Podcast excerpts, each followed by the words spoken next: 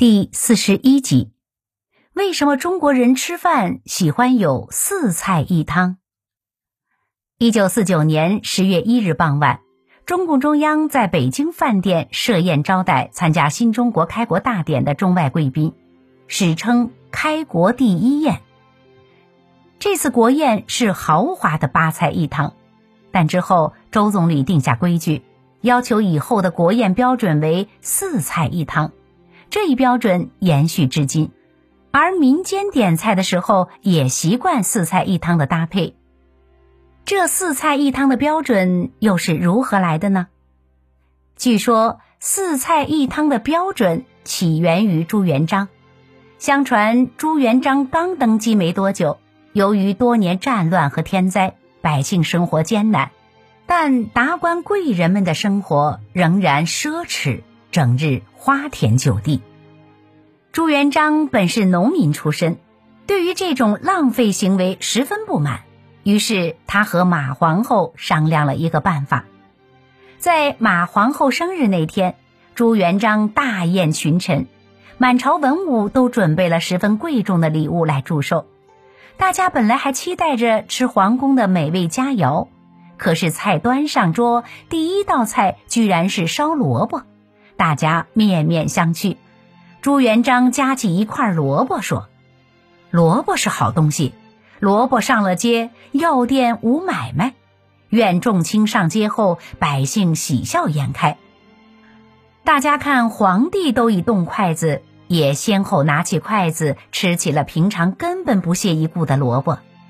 第二道菜上来了，是炒韭菜。朱元璋说。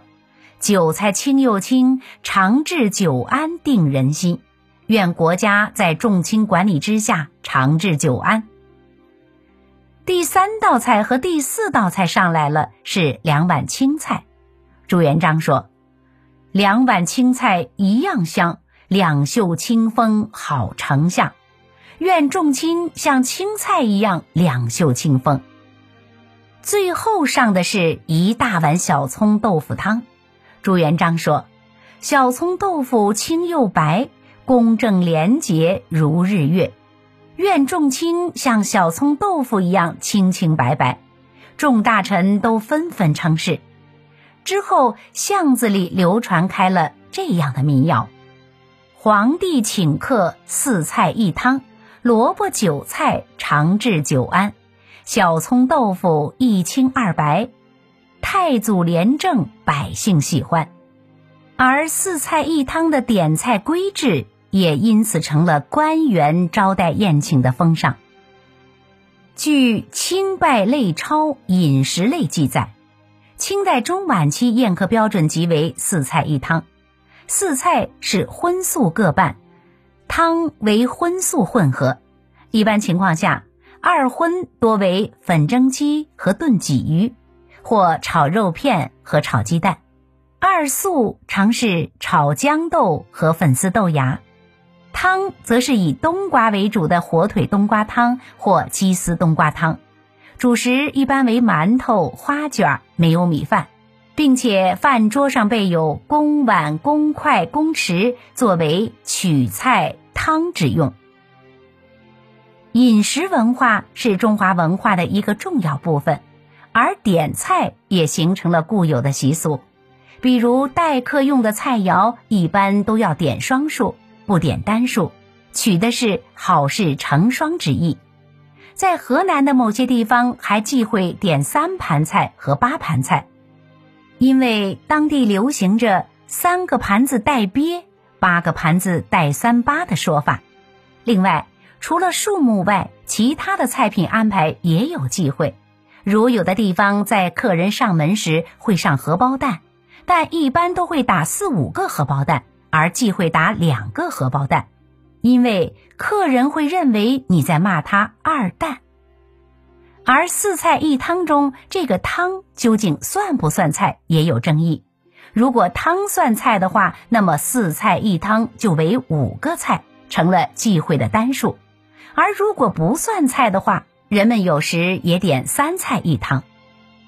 二零零八年八月八日中午，时任国家主席的胡锦涛为出席奥运会开幕式的各国政要举行的国宴菜品为荷香牛排、鸟巢鲜蔬、酱汁鳕鱼和瓜中松茸汤，这里严格说是三菜一汤。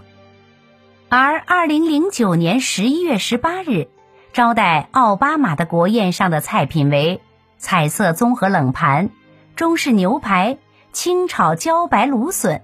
烤红星石斑鱼和脆汁鸡豆花汤，这又可看作是四菜一汤。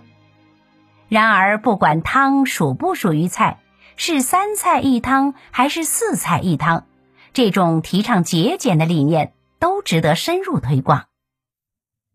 您刚才收听的是《民俗风情中华文化十万个为什么》，同名图书由中华书局出版，演播。韩寒。